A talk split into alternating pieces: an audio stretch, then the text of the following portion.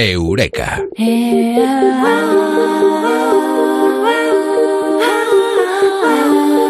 Creo que todos los propósitos eh, que se van a hacer eh, para el año que viene, los eh, deseos van a resumirse en uno, que no sea como este año. Valen para algo, sirven, son magia, que son esos deseos? Lo vamos a conocer esta noche en Eureka con Mado Martínez.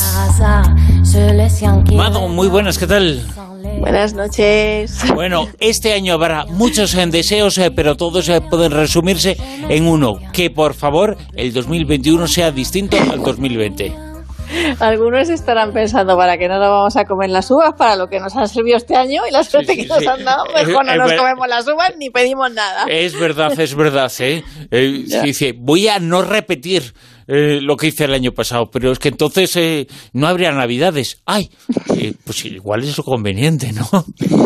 bueno, tenemos, van a ser complicadas, pero tenemos 364 Nochebuenas al año. Claro. Para, para celebrarlo. Y ya te digo, lo de las uvas, ya te digo que no, no sé yo si es tan importante, porque mucha suerte nos han dado. Desde luego que sí. Además, es un ritual un poco mágico, pero eh, muy cercano en el tiempo, no es en nada ancestral. Eh, vino para cubrir un excedente de uvas.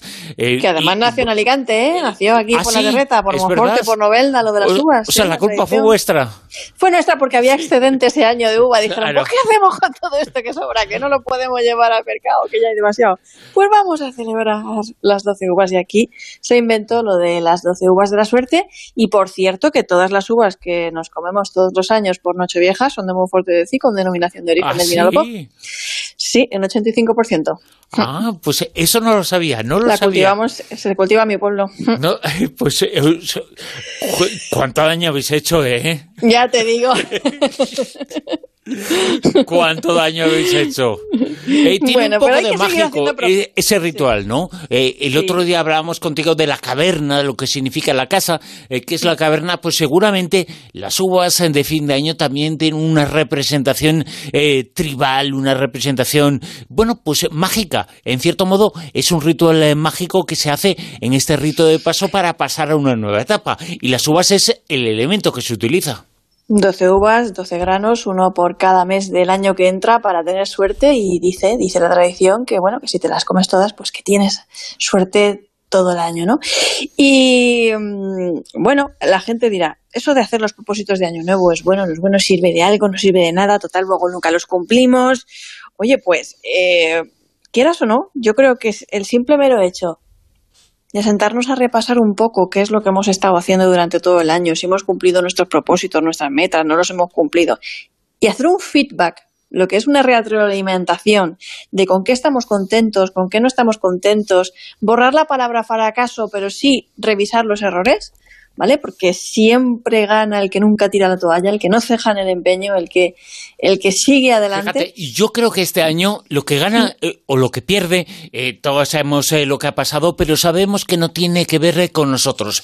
No ha sido nuestra influencia directa. Nuestra influencia directa ha estado en otra cosa, pero no ha estado en eso, no ha estado en la pandemia, no ha estado en el virus. seguramente si quitáramos de la ecuación el virus, saldríamos ganando. Ha sido desafiante en cualquier caso y creo que ha puesto a, prueba a toda la humanidad, nunca mejor dicho, y a nivel individual a cada uno de nosotros, nuestra resiliencia, nuestra capacidad de aceptación, de, adaptación, de bueno, de reinventarnos. Y ahí entran los propósitos y ahí entran los propósitos de año nuevo, pero también entran en juego los propósitos de decir, venga, cambio de planes. Aquí hay que reinventarse porque no se trata de, desear desaforadamente, no es eso. Hay que tener expectativas realistas, ¿no? Y decir, bueno, si todo va bien, voy a hacer esto, esto, esto, A, B y C. Y si no, el viento no sopla a mi favor, entonces haré esto, esto y esto, ¿no? Y si no, bueno, pues a reinventarse, ¿no? Y, eso es muy humano y es una de las grandes genialidades que tenemos las personas, que es la capacidad de adaptación, de salir adelante y de encontrar soluciones. Así que sí, venga, mm, ¿por qué no? Los típicos, los típicos, ¿vale? ¿Y cuáles son los típicos? los típicos. Bueno, típico es... Salud, eh, el dinero, amor. Dejar de fumar, ir al gimnasio, ¿vale? Te suena, ¿no? Esas cosas que luego quedan en agua de borrajas. Y en enero voy a adelgazar. Claro, en agua de borrajas, vale. Eh... Bueno, este año no se va a decir tanto porque va a haber menos cenas. Menos compromisos. Sí, yo, yo, tengo que decir que yo normalmente eh, soy muy constante en esto de los propósitos. Mm, este año yo creo que más o menos se cumplen todos, o, lo suelo cumplir todos, menos el de viajar. Ese me parece a mí que se me ha fastidiado. No he podido ir a ninguno de los sitios donde yo tenía planeado viajar, pero sí que me, me, yo soy de estas personas constantes que se suele escribir los propósitos ahí en la nevera, en el ordenador, mientras estoy tecleando pico pala ahí, ahí me lo voy recordando. Y, y, es un buen momento para sentarse a analizar qué hemos hecho hasta ahora, si estamos satisfechos, si hay algo que queremos seguir haciendo, cambiar, mejorar. Y los propósitos, más que deseos, como decíamos, yo creo que tienen que ser una firme propuesta de voluntad, sí. de motivación y de trabajo, sobre todo trabajo. Uh -huh. Deja de desear y ponte a trabajar, ¿vale? Claro. Deja de intentar y haz. Uh -huh. Deja de, de, querer, deja de odiar, déjate de lo que haces eh, por los demás, eh, que en el fondo no lo haces, es una forma de excusar que nosotros no hagamos eh, cosas. Los propósitos de fin de año tienen que ser un compromiso, tienen que ser casi, casi un contrato con nosotros mismos. Exactamente, mucha constancia, mucha motivación y mucho trabajo. Y si quieres vamos a dar unas pequeñas pautas Venga. sobre cómo conseguir nuestros propósitos paso a paso y no morir en el intento.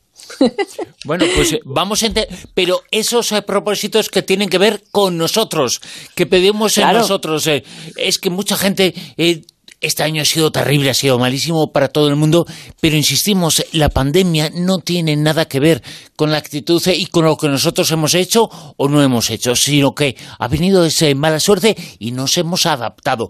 Vamos a coger las cosas buenas que hemos hecho este año de la adaptación a la circunstancia, una circunstancia que ha venido como ha venido, pero nos uh -huh. hemos adaptado. Vamos a celebrar ese triunfo. Hemos podido superar la pandemia en el sentido de que nos hemos adaptado y hemos podido conseguir salir adelante pese a un inconveniente que no imaginábamos que íbamos a tener. Tú lo has dicho, el mundo ha cambiado. Bueno, pues paso número uno.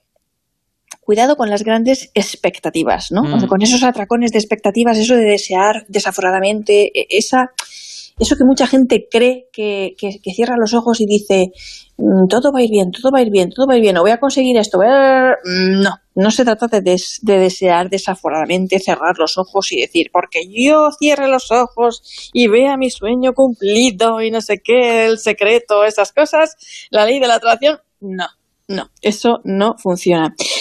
Cuidado con las grandes expectativas, pongámonos propósitos realistas y con ganas de trabajar, ¿vale? En ellos. Y en primer lugar, escribamos o diseñemos un propósito realista con un plan de acción igualmente realista. Por ejemplo, nada de salir como un caballo desbocado ahí para luego eh, tener paradas de burros. Quiere decir que si yo quiero ir al gimnasio, no voy a decir, venga, pues el primer día me voy a pegar una paliza de tres horas claro. y luego no me voy a poder mover. Una no semana. cansarte al principio, eh, porque claro, entonces te paras y no llegas no. A, al final. Entonces, ir a tu ritmo, conseguir las cositas eh, poquito a poco. Claro, y ponerte, y ponerte también un calendario de revista. Quiero decir, eh, ¿quieres ir eh, al gimnasio? Eh, vale, pues, mm, oye, pues empieza por dejarte la mochila preparada, primer pasito. No digas, voy a ir al gimnasio todos los días. Di mejor, claro. mañana voy al gimnasio, claro. ¿vale? O hoy voy al gimnasio. ¿no? Da el primer paso y vuelve a dar otro pasito cada poco tiempo. Tampoco dejes estar el propósito porque si no lo riegas cada poco se muere, ¿vale? Un poquito de constancia, pero con tranquilidad. Mm. Primero un pasito y después otro pasito. Y una cosa muy importante, imagina lo bien que te vas a sentir, ¿vale? O el resultado que vas a lograr si alcanzas tu meta, tu propósito. Pero igual de importante que es esto, es evaluar los inconvenientes y obstáculos que te puedes encontrar a la hora de conseguirlo. Esto es muy, muy, muy importante. La ciencia ha demostrado, estudios psicológicos, el método WOOP, por ejemplo, que uno tiene más porcentaje de éxito, más posibilidades de conseguir su propósito y de, y de tener éxito si evalúa los obstáculos, también los imagina ¿vale? Que qué obstáculos se pueden encontrar en el camino y traza un plan de acción, una especie de gabinete de crisis claro, para atajarlos si en caso de que surjan. Si visualizas eh, no solamente el pasar la meta, sino que hay que visualizar eh, también la valla para llegar a la meta. Sí, lo malo y lo bueno. Claro. Y lo malo también porque a veces eh, evaluando lo malo dices, bueno, la verdad es que no lo quiero tanto si tengo que pasar por todo eso, ¿vale?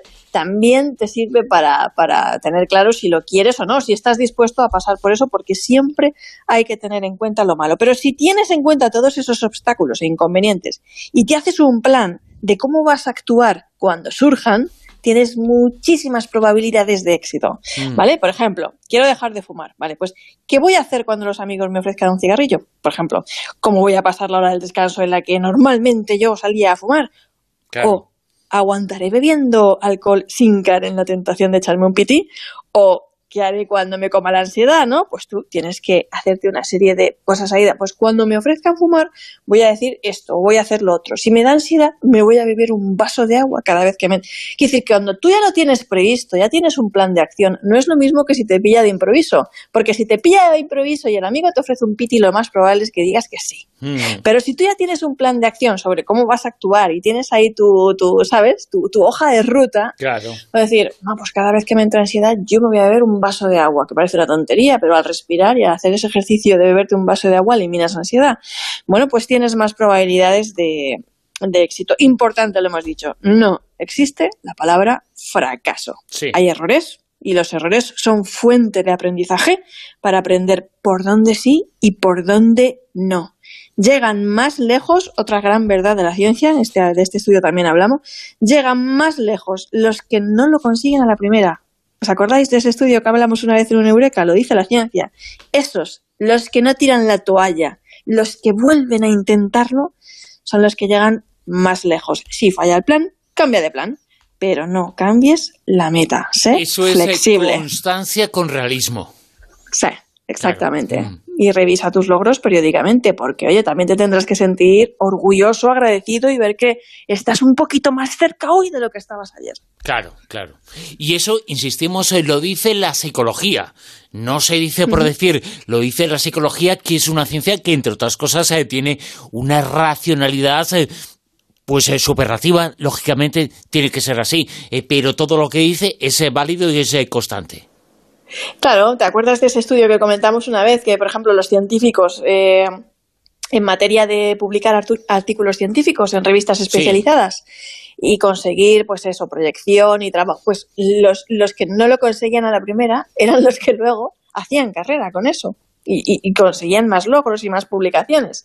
Pues ese es uno de los estudios que acabamos de volver a traer aquí a colación a propósito de, los, de los deseos de Año Nuevo. Pero también hicimos una vez una eureka sobre el método WOOP, que es, eh, está basado en, en, en unos estudios, unas investigaciones psicológicas que van sobre cómo conseguir lo que deseas según la ciencia. Bueno, pues se consigue eso, evaluando lo positivo, pero también lo negativo, imaginándolo, trazando un plan de acción y pensando cómo vas a enfrentarte a esos obstáculos. Yo qué sé, si vas, quieres escalar el, Everest, no todo es comprarte el billete de, de, avión y entrena. Piensa también en todos los obstáculos que puedes encontrarte en el camino y cómo los vas a atajar. Claro. Claro, esos son los propósitos y los eh, propósitos eh, tienen que ser eh, dos cosas fundamentales, no tener una expectativa enorme y ser realistas, que se puedan cumplir, eso es fundamental, que se puedan cumplir y no tener una expectativa que nos hagamos una ilusión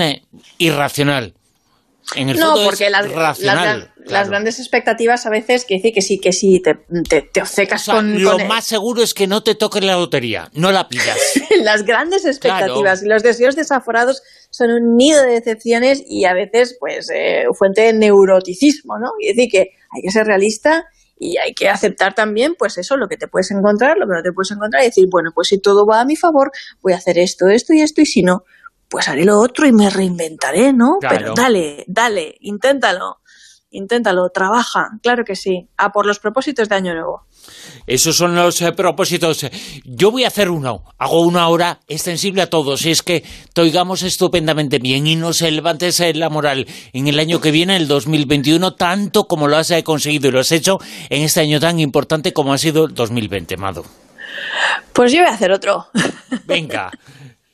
Pues tener siempre la compañía fiel de nuestros oyentes que nos dan muchísimo apoyo, muchísimo cariño y es increíble. Yo siempre digo que la mejor audiencia es la de la Rosa de los Vientos y estar ahí un año más también con ellos. Di que sí, con ellos, contigo y con todo el equipo de la nave de la Rosa de los Vientos. Es eh, la mejor audiencia porque tiene los eh, mejores eh, colaboradores, entre ellos tú que nos trasladas emoción, ilusión, ganas de vivir e información, la que nos traes aquí cada semana. Este es el último Eureka del año, el año que viene, la semana que viene hay programa, el último fin de semana del año, pero la edición de Eureka última de este año, de este 2020, que por fin se está acabando. La última edición es hoy. Por supuesto, ha sido y es y será con Mado Martínez. Mado, mil gracias.